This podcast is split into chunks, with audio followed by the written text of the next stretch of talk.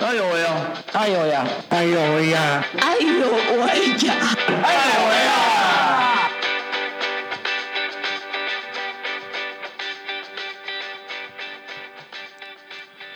！Hello，各位亲爱的听众朋友，大家午安！这里是爱有为，每周三的下午三点，我们一起来聊聊障碍者的大小事。我是家峰，大家午安，我是安静。哎，家峰，我之前有听你在讲，呃，你有在新入带戏剧表演的课程，对不对？嗯，只是说戏剧表演，它对生长者来讲，它会有什么样的一个改变吗？就是说，他有来接触之后的改变。嗯，你你会你你敢上台表演吗？其实。目前没有那个勇气。对啊，其实呃，其实应该啊，我这个只是一个表演的课程，那是一个他们的一个常态的课程。其实最主要是让更多心智障碍的朋友们可以勇于第一个勇于表现，然后以以及呃，我可以透过一个戏剧的一个课程当中，让他们有更多的一个讨论。那比如说像我我们我自己带的课程，我就会因为我自己看不到。那看不到，我就会告诉他们说：“哎，老师看不到，所以你要告诉我们现在我们的呃上课的状况是怎么样。”嗯，那他们就会告诉我说：“哦，他谁谁谁在表演什么，谁谁谁在表演什么。”那我觉得某种程度就可以透过呃他们说的这件事情去表达他们眼前所看到的事情，就是练习的表对练习的表达，以及我会让他们自己去讨论，就是说我不会告诉他说你一定要怎么表演，但我会给关键字，而且这些关键字是我们一起讨论出来的。对，然后讨论出来我。就说，哎，我们刚才讲那么多关键字哦，那你们要你们开始要自己去讨论了哦。那我会在旁边协助他们，所以也让他们会有自己的想法。对对对对对。那其实呃，其实有很多的课程，就是在于说陪伴呃声音障碍的一些系列课程。对。呃，不止包含戏剧，也有包含音乐。对。对，甚至舞蹈也有。对，就有很多很多很多种。对，对对对，所以也因为这样子，因为前阵子也是因为安静，我们在群组讨论啊，对，就是就是因为你丢出一个马术，因为我在新闻上看，对对对，然后想，哎，其实我们自己也在想说，马术到底跟身心障碍有什么样的关系？对，那所以也因为有这样的一个机会，我们今天特别邀请到八卦聊基金会的呃伙伴们。来我们的节目来一起跟我们一起分享一下有关马术治疗的一个课程哦。那为什么要推广这样的一个课程？它跟呃身心障碍又有什么样的关系呢？那我们首先先欢迎我们八卦聊基金会的副执行副执行长刘永健刘副执行长。哎，各位听众大家好，哎，我是八卦聊文教基金会的副执行长哈。那今天很荣幸受到邀请来跟各位讲那个我我们目前基金会有在进行的一个活动，嗯，那就是关于比较身心障碍这部分的，嗯嗯，哎，可以呃，先我们在还没有介绍其他来宾之前，我想要先询问一下呃副执行长，就是说呃当初为什么呃基金会这边会有这样子的一个。想法要做这样的一个马术的一个课程呢？哦，这个就要讲到我们基金会的董事长了。嗯，还有我们于正宪于董事长，嗯，他是一大家都知道，他当过县长嘛。对对对，我们的以前的高雄县县长，然后后来有在当内政部长。他在高雄县县长任内的时候，有接触到伊甸基金会。嗯，伊甸基金会是早期我们就做是一些早疗的部分。它也是我们全台湾首创的公办民营的方式进行的早疗中心嘛。嗯，好，那后来到了我们于董在担任内政部长的时候呢，他就是有接接触到马术骑乘这部分。大家都知道，在马背上，大家可以想象一下，你坐在马背上，好像是古时候的人才会想到的事情。那就是有呃，你在马背上会就全身的身体的肌肉啦、内脏、五脏六腑啊，都会运动得到嘛。哦。那他可能就是因为有有接触到早疗这部分，他想说看马术骑乘可不可以结合到早期治疗这部分，所以他就是那时候就在试办一些。我们就是试骑乘的一种，像小朋友，嗯，就是我们就是以早诶早疗，就是以学龄前的，学龄前大概就是三到六岁这部分，这么小啊？对，因为大家都说早期治疗嘛，越早发现。可是可是马马不是、啊、说说马这么大只，小朋友这不诶、不会不会有危险吗？因为毕竟三到六岁，其实小朋友不是很大只，不像我们大人一跨。对啊，就像这夏风大哥讲的，那有小朋友我们的马都有筛选过的，嗯你可能认为马很大批，但是我们平常在一百大概马成马成年的马大概一百七十几公分左右，哦，哎，嗯嗯嗯，但是我们治疗马大概是一百五左右，嗯嗯嗯嗯嗯，一百五到一百六，嗯这样子你比较好上下马。嗯嗯，那最主要是我们在进行马术治疗的时候，旁边会有两位职工跟一位治疗师，还有一位领马员，嗯。所以所以他左右两边会有我们的陪骑职工嗯。在保护他。嗯，OK，刚才呃副志向有到上跟我们聊一下，说为什么呃为什么会有这样的一个马术的马术课程的一个缘由。好、呃，我们旁边的是，接下来我们要介绍我们要旁边的是黄国玉治疗师，那可以跟我们打声招呼吗？Hello，各位听众朋友，大家午安，我是黄国玉治疗师。那我本身是一位职能治疗师。嗯，好，那在我旁边的是我们今天的今天的另外一个来宾，大家好，我是那个呃接受马术治疗小朋友的妈妈，玉心的妈妈，这样。嗯，好，所以我们今天你看，我们今天我们的节目，我们的录音室人非常的非常的多，好、那待会呢，我们可以请好、请我们的治疗师来跟我们来聊聊为什么会有。会有他为什么会接触这样的一个马术治疗的一个课程，以及他自己在这这几年当中，呃，跟这些呃小朋友相处的一个过程。那我们先休息一下，我们听个音乐，待会回到我们的现场喽。豆知识俱乐部。来颗身心障碍的豆知识，在生活里种下美好的开始。因应台湾老化速度严重，很多照顾心智障碍者的父母都面临了年纪大了无力照顾子女的困境。卫福部从一百零六年度开始试办了双老家园服务模式的计划，由各地方建政府的闲置空间或现有的长照机构作为据点，由心智障碍者和其年迈的父母一起住进，让长照服务员分摊照顾的压力，同时提升照顾的能量。很多家长从年轻的开始，一路照顾心智障碍的孩子，一直到老。有些父母早已体力不堪负荷，甚至也逐渐有失能、失智的现象。卫福部考虑到这些现象，以及我国人口迅速的老化，将提供双老家园给达到一定年纪的心智障碍者以及他们的父母。卫福部社家属表示，双老家园的概念是让障碍者和照顾父母一同住进，或整个家园一起搬进，彼此能够分享照顾的经验。双老家庭服务的构想是来自于建国中学退休老师郑文正，并邀请自闭症患者的家长和卫福部社家属请命，期盼政府打造兼具社会住宅与长照服务的友善社区双老家园。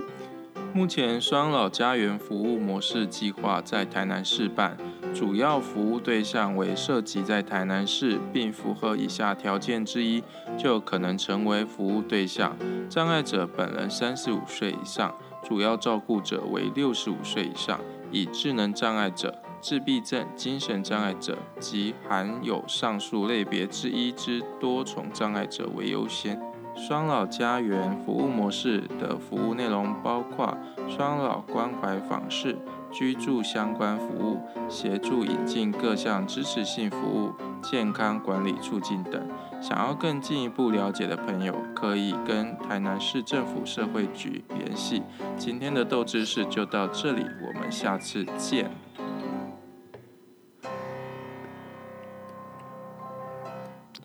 Hello，欢迎回到爱有为的节目现场，我是家峰。那我们今天呢，我们录音室来了呃八卦聊基金会的众多成员，哈、有副执行长，有马术治疗师，然后也有呃受众的那个玉兴妈妈。好，那哎，安静是不是有问题要问？我想说，我们刚刚有先说要采访那个治疗师嘛，之前听您说是那个职能治疗师，那怎么会想说要把马术带入这一个治疗里面，然后把它变成是一种附件的课程，嗯是不是这个部分我们想要能够跟各位观众说明一下？OK，那其实这这个机缘也应该是先从基金会开始的啊，就是基金会他们当初开始从事这个马术治疗的服务的过程中，他们想要找一些治疗师进来服务这些小朋友。对，对，所以一开始的机缘是刚好我认识之前在那个基金会服务的一个社工。嗯，对，因为我们之前有一起在一个那个心智障碍的团体里面当志工，所以我们认识。对，所以他们说，诶，他们说这个八卦疗基金会要有一个马术治疗的一个团体，要请治疗师进来协助的时候，他就问我说，诶，我可不可以过去帮忙？嗯，对，那我想说，诶，其实我之前的服务最早期的工作经验也是跟小朋友复健是有很是直接有关系。我想说，我应该可以去去试试看，因为他本来跟我只是说我只是去评估，对，对，可是不小心一踏进去之后，从评估开始变成里面的治疗团队之一，到可是到今也为经过了十年了。呃，像这个马对术的部分，它是要经过额外的培训，才能够成为有这一方面专长的治疗师嘛？嗯，应该是说马术治疗师他的确需要一些其他有别于治疗师额外的训练的一些课程。是，所以当我一开始进去这个团队的时候，本来我也以为我只是进去协助评估，嗯所以当初那个基金会又找了一个有一有这样马术治疗经验的治疗师在里面。嗯，所以我等我一开始进去也是有点跟着前面比较资深的有位马术经验的治疗师一起学习。哦对，那现在其实整个基金会已经建构了一个比较完整的一个培训的对，的一个的一个的一个方式，等于先从治疗师进来之后，会先有一些当志工开始，然后开始有些培训之后，然后让合格的治疗师觉得他已经可以胜任这个工作之后，才会让他成为一个合格的在基金会工作的马术治疗师的一个角色。一般像这样的培训过程，大概需要花多久的时间？养成容易吗嗯？其实养成我们应该不太容易啊，哦以以基金会的标准其实很严格，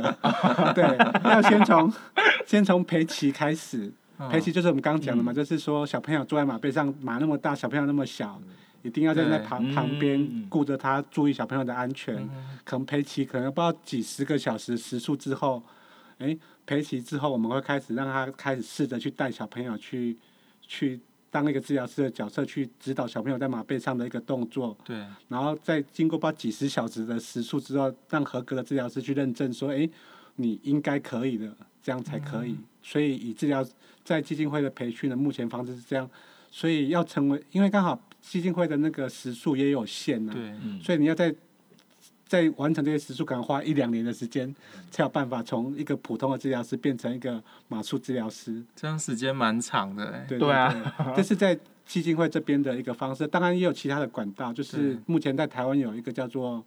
呃马术商健策骑协会，嗯，对，就台湾一个比较民间的专门在做这个部分的，对不过其实它的培训的人数也是相当的有限，嗯。对，这是另外一个目前台湾一个民间的管道，那这样听起来，因为培训的时间蛮长的，对。那这样是不是他在整个服务的量能上就不可能是太充裕的，对不对？其实它是有限的哦。嗯，这么讲是没有错的。对，嗯其实能力跟整个环境跟整个马术治疗的经费是很很高昂的，所以大部分的家长是负负负担不起这个样的一个马术治疗的一个训练的一个方案。哦，对，好哎，所以啊，既既然既然是如此，我那我再回过头来问一下副执行长一下，就是说，嗯，既然它不是一个量产的，它没有像一般的一般的一个治疗课程，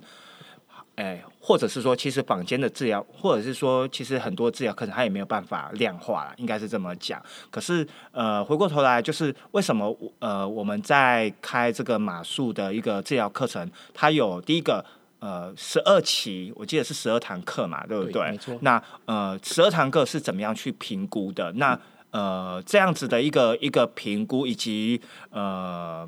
他所投入的费用，不管是人事或者是其他的成本，相较的会比一般的还来得高昂一点点。那像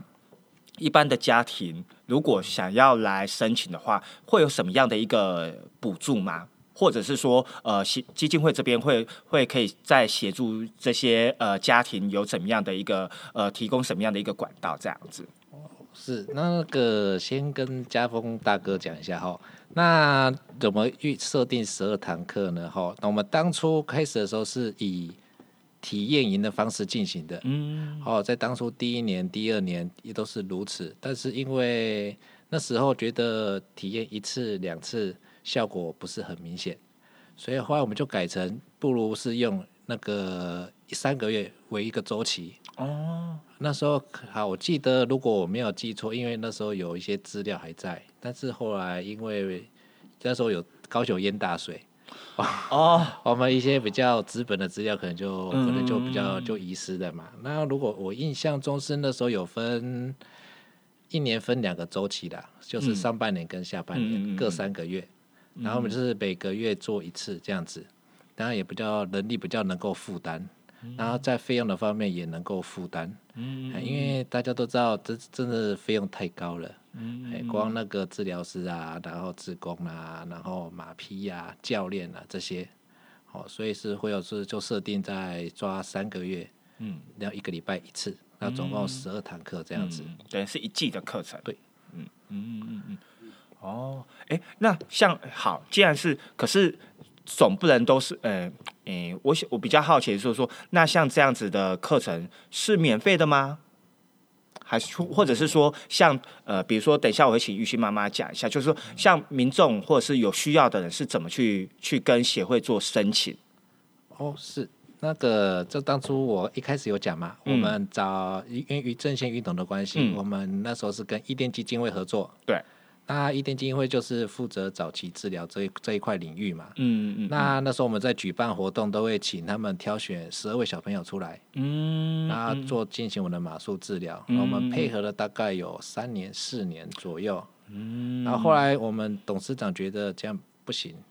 都限定在伊甸基金会里面的，嗯嗯那不如就扩大，嗯就以我们南部为主了。嗯哦，那时候就是就是邀请就是比较有需要的家庭，嗯嗯可以透透过伊甸来跟我们基，或者是直接跟我们基基金会联络。嗯然后我们基金会是有像我们刚才国伟老师讲的，我们有治疗师团队，嗯。他就帮我们进行评估筛选这样子，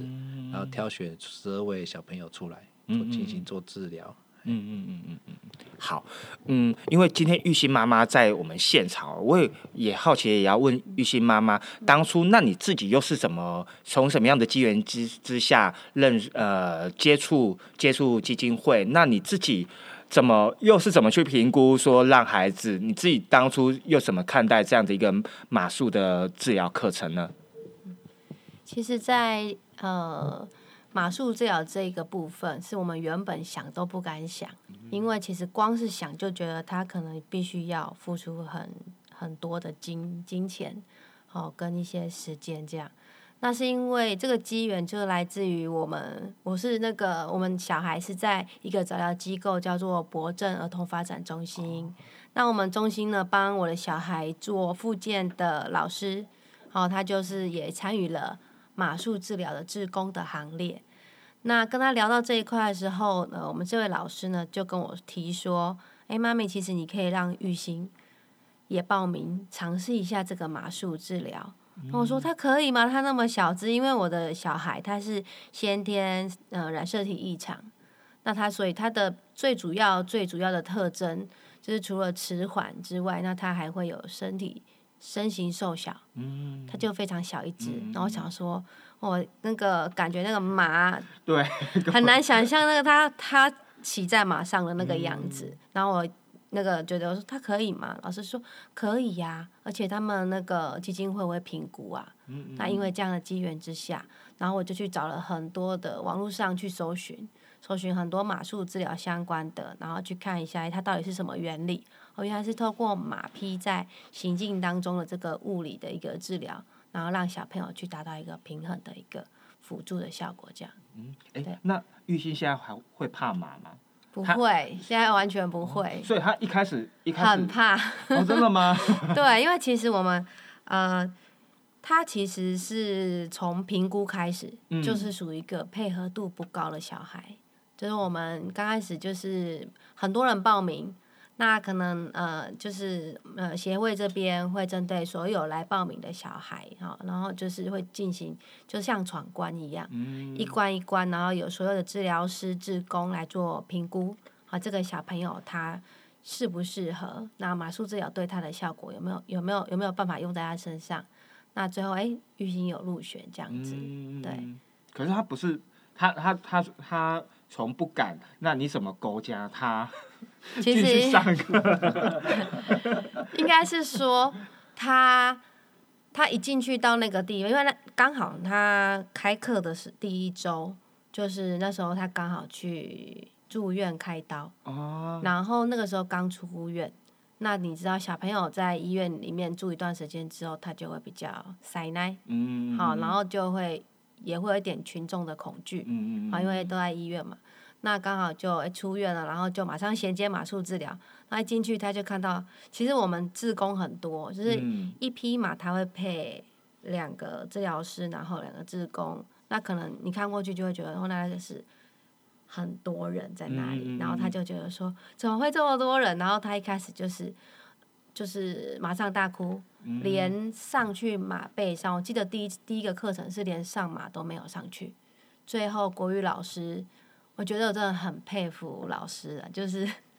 非常有耐心。妈妈在旁边都已经很着急了，想说这个小孩怎么不上去？嗯 然后老师就说：“好，来，那我们陪我们牵马好不好？”老师就让让玉兴去跟这个马马接触，对，就让他培养感情。嗯嗯然后呢，就让他牵着马的那个绳子，那条叫缰绳嘛，对，嗯牵着他，然后他才情绪缓和下来，然后我们就拉着马，就让他假装是在牵马走路，然后引导他，对，让他卸下那个心防。但但是这这个情况大概也持续了好几个礼拜了，嗯，对，因为他刚开始是对，就是每一次去他都是那种几乎崩溃的状态，嗯，对，好，谢谢雨欣妈妈。好，那其实听妈妈分享哦，我觉得她有提到一个比较专业性的东西，就是这个复健治疗。这个我想说再请教一下国语老师哦就是说他可以适应的那个障碍类别是哪一些？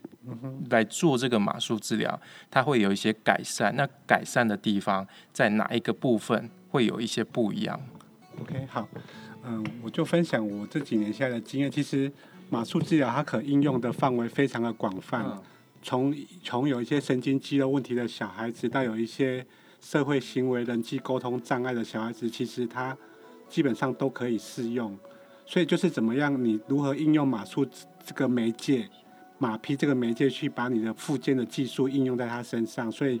从一些骨骼肌肉系统的，比如说核心肌群的训练啊，因为这些这些小孩子其实大部分都是迟缓的小孩子嘛，所以嗯他们有很大的问题，就是可能走路走不好，平衡差，然后专注力差，甚至没有自信心。对，可是透过马术治疗之后，他们的核心肌群有效的改善了。所谓核心肌群，就是他们躯干的力气明显的进步了。对，等他们躯干力气明显进步之后，他们其实就更有自信心，更有勇气去探索环境。对，不然这些小孩子其实他们从小到大可能就是跟着妈妈、跟着家长到处在跑医院做复健，对啊，不是被妈妈抱着，就是坐在那个推车上。其实他们的视野都是从下面往，不坐在都是往下看的，所以他们其实去探索环境的能力比一般正常小孩差的非常多。嗯，对，然后其实其实这是我这几年下来的感觉，就是说他们透过马术治疗之后，他们的自信心提升了非常的明显，这是很多妈妈给我的回馈，就是说大家可以想象，坐在马背上那么高大，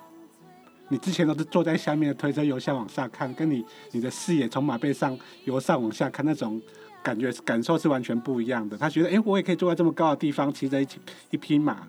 那种自信心的提升其实是。是很多家长他们给我的回馈说，他们想也都想不到小朋友的改变这么大。可能以前小朋友说，哎，看到看到男生会害怕啦，看到女生会害怕，可能不同各各式各样，看到人会害怕啦。可他自从哎他骑了马之后，我们先不讲他生理就是生理上的改变，他自信心上的改变就，哎他敢跟去跟人群接触了，他敢去探索环境了。对他们只要敢去探索环境之后，他们的一些进步的速度就会比原本的他们原本的状态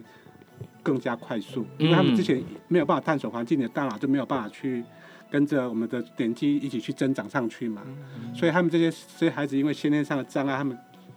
探索环境的能力会比较差。对，对，然后透过马术这样的一个疗程，可以慢慢慢的提升他们自信心，然后增加他们去探索环境的能力跟动机，让他们整体的能力就会开始很显著的进步。嗯 OK，好，哇，谢谢那个龟老师的分享哦，因为其 对啊，对啊，因为我没有想到说一个 一个马术，我好像就是只是看人家赛马，或者是或者是跳一些 一些障碍之类的，没有想到马术其实它可以提供的的功能比我们想象多还多哦。那我们先听一段音乐，我们待会再回到我们的节目现场。Hello，欢迎回到爱有我的节目现场。那我们今天邀请到的是八卦聊文教基金会的伙伴们，然后有我们副执行长，有治疗师，也有玉溪妈妈。好，那呃，哎，接下来来，我想说，延续刚刚老师的话题哦，嗯因为其实像这样的一个治疗，那因为它的资源是有限的，对，那其实我们知道，其实现在这个发展迟缓，因为可能是因为医疗进步，很容易也增加就很多的这种个案量出来。没错，不过，他们如果想要来投入这一个治疗的话，对，我们怎么去筛选？有哪些是优先？怎么去评估？我想要这个部分，请老师来做分享。OK，那我就针对这个部分跟大家做一些分享，因为我们其实我们整个团队里面大概有四到五位治疗师，嗯嗯嗯，对，所以我们会当这些家长来报名的时候，可能会有二三十个，对对，我们从二三十个里面挑出十二个，那我们怎么去决定这十二个呢？其实我们的考量是说，到底谁可以从马术治疗得到最大的获益，是，它可以可改善的空间是最大的，所以我们选的不一定是最最最状况最好的，对。而而而反而我们的考量是说，到底谁可以帮助最大的这个出发点去做思考。嗯对，所以我们就会像刚刚玉溪妈妈讲，我们会设计一些关卡，对，对，比如看他走路的能力啦，看他平衡的能力啦，嗯。然后看他一些手部操作的一些精细技巧啦，对。对，然后我们去去从里面去挑出我们觉得可以最大获益的小孩子来，对。对，所以我们每个治疗师都会有一个评分表，对对，那我们打的分数，我们会打个小一个小朋友来，我们就会在每个关卡打一个分数。那那个分数不是说他这个能力是最好的还是最坏的，而是说他的潜力，他被复健的潜力是最大的。所以最后我们会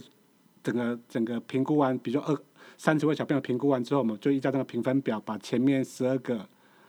然后我们治疗师可能会在内部做一些讨论，说，哎，可能某一些个案有一些特殊状况，对对，在这样的情况下，就有点像选秀，对吧？大家有一个有一个那个最大潜力的分数排是的那个总分，对，然后依照这样，最后把那个我们觉得最有潜力的那十二位小朋友选出来。对，那到底这十二位小朋友，我们的的那个怎么去去判断说他是为什么他是最有潜力呢？嗯对，其实我们会思考说，因为马术最有效改善就是它的核心肌群嘛，它的所以平衡，它的 没错，它的平衡，所以对一些有些张力比较低的，对，然后走路平衡不好的，嗯对，然后甚至专注力可能没有那么集中的，嗯哎、可能他很容易分心的。那分心可能是肌肌耐力不够的问题。这些小孩子其实是我们会考虑说，他可能透过马术的这个治疗之后，他可帮助的获益是最大的。嗯，哎，我我问一下，什么叫做张力比较低的？呃，张力比较低，它应该是一个一个医疗的名称，就是说也也也把款扔扔，哦哎，为了做愣，啊，啊有些人很结实嘛，嗯嗯，对对，啊张力低的，像那个如果比较一个大家常见看那个唐氏症的小朋友，嗯，嗯嗯，就是他们全身就是很软软的。软软嫩 Q 嫩 Q，嗯就是张力低。对，而且你张力低，你要执行动作上就相对比较不容易，你嗯嗯嗯。的协调跟你的精细动作就会受影响。哦，对就是原来这就是张力对低，。那张力低主要是因为大脑神经受损的影响。嗯对对只是像因为刚刚妈妈也有提到嗯哼，她呃小朋友在一开始跟马的相处上会害嗯怕，对，但是因为我们课程时间是有限的。那如果说他一直没有办法去克服掉这个对马的害怕的话，那我在想说，他会不会有下一期的机会？我如果这一期没有办法达到我的目标，还能再延续吗？嗯，基本上基金会会原则是服务最大量去做思考了。如果他这一期已经提成过了，我们希望下一期的机会就给别人。嗯对啊，当然有一些状况是他可能这一期，之前我们有一个案例案个案是说，因为他当下的状态真的太糟糕了，对对他可能提早结束他的课程，我们有另外一位候补进来，对，不过他下一期之后他还是有进来。嗯对，那那像玉清的状况，他是比较特殊，因为他刚好是去住院之后要出院，回到马术，所以他整个身心调试的没有那么好。嗯那其实我们大部分的小朋友到中后期之后，他们妈妈都跟他说：“你再不乖，我就不要带你去骑马了。所以其实他们很喜”他，们都非常的喜欢去骑马。到了中后期，嗯，对，所以大部分小朋友从从一开始的有点紧张害怕，到后来非常享受在马背上的那些骑乘的感受。嗯对，然后变成说：“妈妈，我们什么时候要去骑马？” 变成骑马是他期待的一个课程，跟一般到医院去就开始哭哭啼啼做复健，但是很很很有明显差别的两件事。嗯，对，哎，像刚才老师在讲讲讲到的，治疗师在讲到，就是说，因为呃，当然啦，因为因为资源资源一定要要共享，那所以有有我们必须没有办法说，呃，一个一一个单位可以一持续的持续的使用。那所以我回过头来，我也要想要问玉兴妈妈，就是说，像比如说像玉兴在在上完了这样的一个马术治疗的课程之后，那你平常还会用什么样的方式去呃协助或者是帮他自主做这样的一个自主训练吗？呃，因为玉兴它就是平衡的，因为它是天呃先天的，它它不是小脑症，但是它的小脑比一般呃同年同年纪的小朋友的小脑还要小，那这个就会影响到他的肢体的呃平衡跟一些运运动神经的部分。那呃，除了呃马术治疗之后呢，我们其实还有就是像水中治疗，嗯，哦，那也是另外一个区块。那还有就是水中治疗就是你会带他去游，类似像游泳在水，但是他一样有教练啊。OK，那我们带他去水中教水中治疗有教练，然后如果是我们自己带去的，当然也就是让他类似把自己当成教练，因为有看过嘛，嗯就就也是就让他用同样的方式，哦，就是透过水。那个游泳池那个水的部分，因为他们在水里面，有小朋友他是正常在马路上他无法行走，嗯可在水里面那个像一只悠游的鱼一样，嗯这是真的，就是你会觉得他的那就感觉他就好像有一个轻飘飘的感觉，好像是不一样的。那还有就是直排轮，很难想象玉信现在会溜直排轮。平衡感不好的小朋友，对，但是他竟然妈妈一一穿上直排轮就滑倒了，但是他 他还可以滑动，而且脚是抬起来动的。老师还已经问我们要不要报名那个，就是那个身心障碍杯、乐活杯 那个直排轮的那个比赛，这样。对，那当然就是还有其他的，比如说我们可能有那个就是平衡车，好这些。那还有就是尽量让他自己呃扶一边爬楼梯，嗯，对，类所以其。实其实最主要就是鼓励鼓励玉心多去动，对不对？对，而且刚刚那个国语老师也有提到，就是自信心的部分，嗯他真的在呃，就是马术治疗，就因为其实，在很多就是我们这个治疗团队里面，其实可能所有的小朋友都假波啦，就喜欢被赞美。嗯那大家就是在他稍微完成一点点小任务，大家说你很棒，你很厉害，你你很今天很棒，你今天很乖，然后他就会开始喜欢，就是被赞美嘛。然后呢，就是后来就就跟那个国语老师讲，就是都会期待，好、要去那个去做对骑马这件事情。那他就是他喜欢被鼓励，所以就变成我从中也得到，就是原来是这样。然后所以之后不管他做了什么，都是赞美他，那他就会很喜欢做这件事情。嗯嗯嗯，对，这里来，其实我想说，除了赞美以外哦，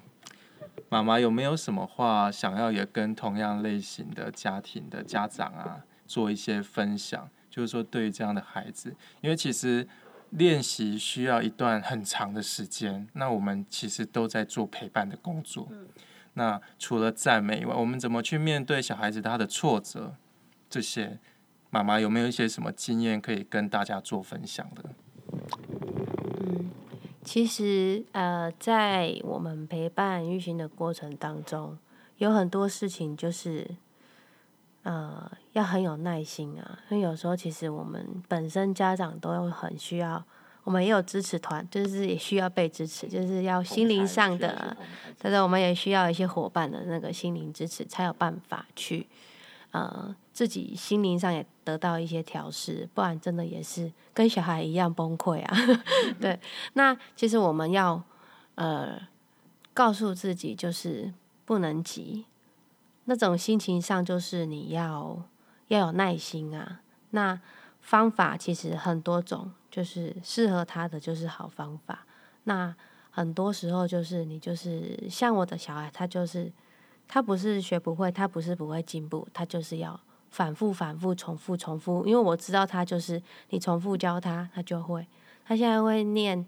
红豆生南国，就是 唐诗五言绝句，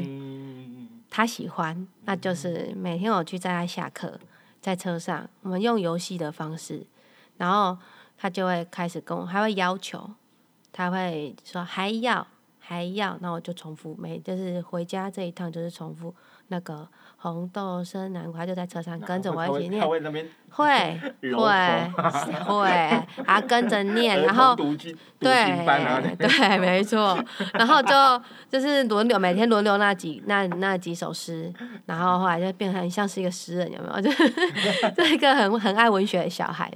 就是你会觉得就是从他会认为他是游戏，不再是好像又要上课了。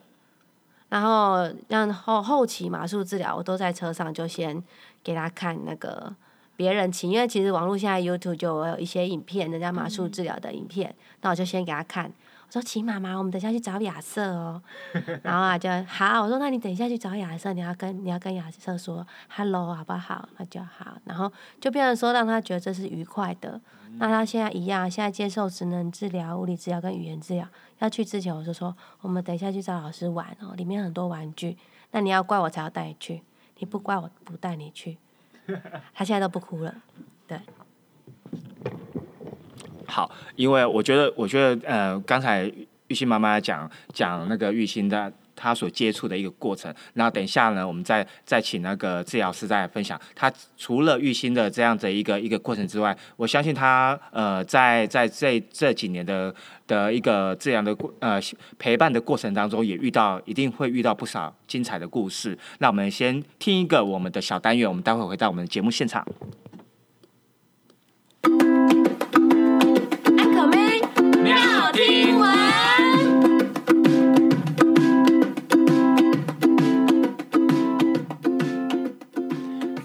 位观众，现在中场时间休息十五分钟，下半场的演出将于八点三十分准时开始。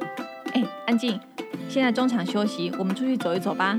好啊，好啊。哎，乔克，你觉得这个歌剧如何啊？嗯，我觉得是还蛮精彩的啦，不过有一点美中不足就是了。啊，可是我觉得很棒哎，不管是男高音、女高音，每个角色都唱得很好啊，而且舞台上还有很多机关，灯光和剧情的搭配也都很赞，不愧是西班牙知名剧团的作品。你觉得到底是哪里美中不足啊？我也是觉得表演很精彩呀、不过你不觉得看表演的时候有一点辛苦吗？我光是转头看舞台两边的字幕和台上的演出就有够忙的了，脖子现在超酸的。哎，真的会，你没听完没注意，而且一幕幕衔接得很紧凑，只能看字幕来了解剧情和歌词的观众，还真的是有点累呢。因为要盯着字幕看，有时候就会错失了表演的细节，是还蛮可惜的啦。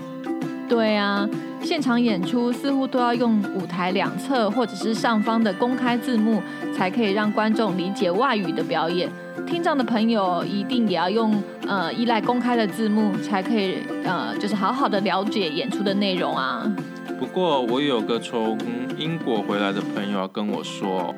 他到英国的皇家国家剧院看表演，剧院导入了一款智慧字幕眼镜，让观众即便因为身体因素没有办法亲耳听见表演者的声音，也可以透过字幕同步理解故事的情节哦。智慧字幕眼镜，你是说戴上这个眼镜会浮出字幕吗？很酷哎！没错，我的朋友告诉我，这款智慧字幕眼镜是由日本 Epson 与皇家国家剧院共同打造的，比一般的眼镜稍微重一点，但比 VR 头盔轻很多，外观就像是一般的眼镜。戴上去以后啊，可以看见 AR 字幕在画面底部出现哦。哇，好方便哦！这样画面和字幕就可以同步了。不过每个观众对于字幕的习惯不尽相同，这个眼镜可以根据每个人的需求做调整吗？Of course，我有看皇家国家剧院做的介绍短片。这款智慧字幕眼镜连接着一个手持控制器，让使用者可以克制化字幕的颜色啊、大小啊跟位置，调整成最适合自己的状态。在表演开始前，剧院会将所有的字幕资料事先输入进眼镜里的软体，在表演进行的时候就会依序播放啦。这样真的是很方便呢，不只可以提高听障者欣赏演出的品质，一般的观众来看国外表演的时候呢，就不用一边看演员一边盯着字幕，搞得超忙的。只要这一戴上这一款智慧字幕眼镜，就像在看电影一样，可以把目光更集中在演员身上就可以了。这样子完全解决公开字幕的缺点呐、超赞的。哎，乔可，下半场的演出就要开始啦！在台湾剧院还没开始使用智慧字幕眼镜之前，我们还是要继续转头喽。啊，走吧走吧。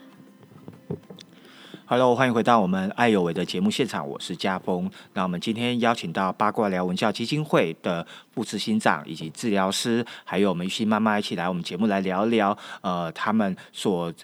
办理的马术的课程如何呃影响呃身心障碍他们在整个复健的这个过程哦。那呃，我相信安静。因为安静毕竟他自己也是一个社工师，对我想他对他对治疗师有很多问题要问。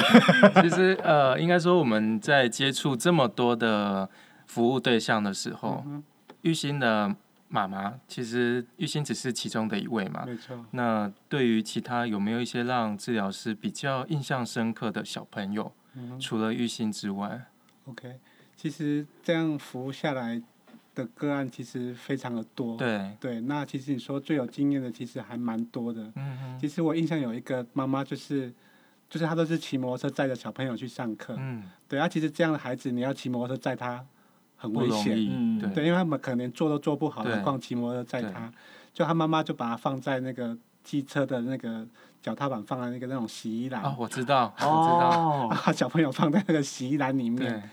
对，对，我觉得我每次看到他妈妈这样骑他载他，我都心里很感动说可能爸爸要工作，他可能妈妈只有妈妈时间就是接着他们去做复健。我每次看到他妈妈载他来，我就觉得，而且那时候我们那个在第一次在奥登堡那个地方是比较偏远一点点，对，啊，可能要骑很久的那个摩托车，然后来到那边，我自己就觉得，哇，都是心里觉得妈妈真的是很伟大。嗯，对，然后其实我这因为这样的关系，我认到认识了好几个，其实有一个跟我们就住在同一栋大楼。嗯，对，就就刚才跟我们住在同一栋大楼，每次见面都还会在在自己家 家里的中庭就会遇到他。对，然后还有一个后来跟我们女儿读同一个国小，对，对，从我从在学学学龄前遇到他，结果他后来读国小，跟我女儿是同一班，他们今年已经要小六要毕业了。嗯，对，像那个那个妹妹也是让我印象很深刻，就是她就是我刚刚一开始讲有一个小朋友，她就是很很怕男的男生，对，对她很怕，只要是男生她就是害怕。可是她透过这个治疗之后，她她的人际的那个互动的自信心打开了。嗯然后因为每次因为她跟我女儿是读同一个国小嘛，然后他们运动会我都会去参加。那即使他是一个脑性麻痹的小朋友，他其实移动非常的不方便，嗯可是他没有慢跑什么。或是什么有那种大队接力，他他都会其实他都参加会参加。嗯他爸爸也是尽量，他只要各式各样活动都让他参加。他觉得说他即使跑得不快不是问题，重点你有参加，跟大家有同在一起的感觉。我也觉得这个也是我印象很深刻的一个小朋友。其实参与感很重没，错没错，对他透过这样的参与之后，他其实他以后他就不怕他面临人际人生上的挑战。对。对，那除了治疗师目前在做这个马术治疗外，嗯，对于整个早期疗愈啊，你有没有一些其他的呃发展的想法？未来可以再做些什么 更多的？对，其实其实我觉得早疗，它这几年是当然是零，我们说零到三岁或者零到六岁是一个早疗的重点。那如果零到三岁是一个我们所谓早疗黄金期的话，那我会嗯觉得马术治疗就是这个早疗里面的一个黄金疗程。哦，这个是重点的重点。对，可是因为这个目前健保没有给付，嗯。然后它的成本又非常的高，对。像现在基金会它可能就是赞每年赞助一个三个月的短期的一个期程，嗯可是你会在这三个月内看到小朋友的改变是明显的提升。嗯，对，那我觉得是不是有可能公部门可以去思考说，或许他不没有办法长期的，就像健保，我只要刷健保卡就可以做复健，可是我可不可以提供你一个，比如说六份的补助，吗？或是说我可以提供，人才或是一人才培训你可以提供一个六到十二次的治疗，嗯那超过之后你就是自费，可是我至少让你有体验一个六到十二次的一个嗯治疗周数，让你小朋友在这个我们所谓早疗里面的黄金疗程，可以先快速的提升小朋友能力。对对，那他小朋友在他整个成长阶段有快速提升之后，他整个进步的速度才会被拉上。嗯嗯，对，就像我们刚刚讲的，那个动机很重要。对，对，那大家可以想想看，零到六岁的小朋友，他们人生的目标应该是什么？玩耍可是这样的小朋友，他们都在干嘛？在医院复健，他们都在医院做复健，在家里，就是在家里没。办法出门，他们根本没有办法去充分体验零到正常小朋友零到六岁一个玩游戏的一个活动。可是，在马背上，其实他就是在玩游戏。嗯，对，他就在马背上，他就是在体验他这个年纪该有的一个活活动该是什么，该去玩游戏，该去享受人生。嗯对，所以我觉得马术治疗是一个很独特于一般在医疗院所的附件，所以嗯。我会很期待说，或许以后健保部门是不是可能把它设定为健保的一个给付项目，可能不见得是一直起下去，因为对，成本太昂贵，可是至少可以提供，比如说六到十二次的一个骑乘，让每个小朋友都有一个机会去去体验到这个过程，让他们小朋友可以快速的进步，嗯然后拉近他们跟一般小朋友的差距，这样子。嗯，对，好，谢谢老师。好，这应该是卫福部要管的，所以我希望卫福部可以听到我们的节目，可以去考虑一下。因为当然每，因为其实每每一种每一种治疗课程，它一定有它相对应的一个一个的成效或者是一个效果，一个一个一个小小的改变。可是往往就是这样的一个小小的改变，它会影响他接下来他所走的每一每一个步伐。对，那其实呃，这次呢，我们邀请邀请呃八卦基金会来我们节目，其实我们也也很好奇，就是说呃，也可以请那个我们副执行长来跟我们聊聊，就是说基金会除了在除了有马术这样的一个课程之外，像基金会还还有提供哪怎样的一个服务呢？诶，就我们基金会除了上半年，我们分上半年度跟下半年度的活动啦，哈、啊，最主要我们有分，就像我们的上半年度有我们的运动赛事嘛，就是全国运动赛事，就是我们有举办棒球比赛，就是青棒比赛，就是邀请全国高中的青棒队伍来到我们高雄，嗯。来这边来参加个杯赛，好，那是罗斯杯的比赛。那么还有另外像我们有照顾弱势团体，比较，呃，像现在在推的长照，嗯。长照这部分我们就是有在推广，我们在那个温联贺触逼这个活动，就是我们有跟那个高雄市高院工商合作，嗯。然后我们就是请学生到我们一些像那个，诶、那个叫什么老人托育中心、哦。老人班这一种，嗯我们都到偏乡，就是比较偏远的地地区，就像冈山啊、哈，然后阿莲啊、桥头啊这些，嗯。好，我们就去进去进去服务，嗯。有比如像剪帮他们义剪，剪头等一下，发，你是说学生吗？对，大就是呃大专院校的学生，我们高中高职。高职哎哦，高其实就让他们有一种社会参与的感觉。对，就是在学校学的技能，就是我们就进到社区嗯帮老人，就是我们的英法族啦，嗯嗯嗯，帮我们英法族服务。嗯，其实这也是产学合作。对啊，这也是另外一种产学合作哎。嗯嗯嗯嗯然后那下半年度的话，有我们的音乐会嘛，嗯，大家要知道我们董事长是于正宪，嗯。我们就比较属于那个政治这部分。嗯嗯好、他就是他阿公于登发，嗯，好、还有他妈妈于承月英，这当过我们的高雄县的县长，我是桥头人，对。这么巧。桥头人。啊，所以他们下半年度，我们下半年度了哈，都会举办他们的纪念的音乐会，就是记怀念他们这样子。嗯嗯嗯哦，这比较基基金会就是在这些活动。嗯嗯嗯那还有另外，哦，最主要还有夏令营，我们的 篮球跟棒球夏令营，快手，赶快地上。对，这主要是针对我们那个国小三年级以上跟嗯高国三国中三年级嗯嗯嗯这这个阶段的小朋友。嗯那么我们最初又先优取，我们还有预留大概五位的我们的身心障碍朋友的名额，嗯还有他的手足嗯嗯也可以一同来参与。嗯只要他们家长愿意让小朋友下去的话，我们基金会都非常乐意的为他们服务。嗯哎，重点都是在这些。嗯，刚才其实布什想讲到一个，我我自己觉得很重要，就是呃学生如何呃参与社会议题的这一块，尤其是其实呃不管是障碍者或者是年长的银银发的老人们，我觉得有更多青年学子的投入，不管他是做意见，不管他是做呃居家的探访，我觉得他某种程度都可以让更多。呃，社会青年不青年学子可以更早的去跟这些或这些呃比较属于弱势的呃族群去做一些接触。我觉得某种程度他在做这个社这个社会服务的过程当中，他可以事先去同理呃整个整个整个一一个弱势的一个环境。对，，其实我们只要有认识，那就不会有所谓的歧视这样的事情发生。嗯嗯嗯嗯嗯嗯。还有，好，呃，我想想最后还是想要请那个那个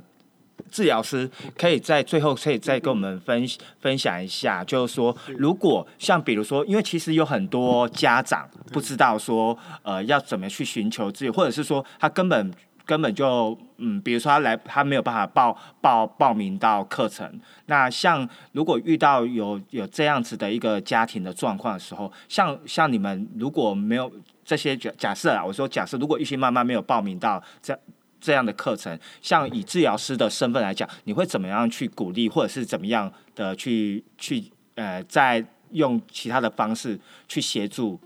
嗯应该是说，他们目前的一些治疗项目都大部分在医院里面嘛。嗯那他们如果想要额外报名一些，就是医疗体制外的活动，其实也是有。就像我们嗯马术，那有一些像自闭症的，有一些所谓的行为治疗的技术，也有一些民间的机构在做。嗯，对，只是说他们家长如何去知道这个资源，其实很重要，因为这些有些是自费的项目。对，对他们，除非家长自己去搜寻一些相关的资讯，或是透过一些协会，所以我就说有些有些这种家长团体是很重要的，他们可以互相去流通这种所谓的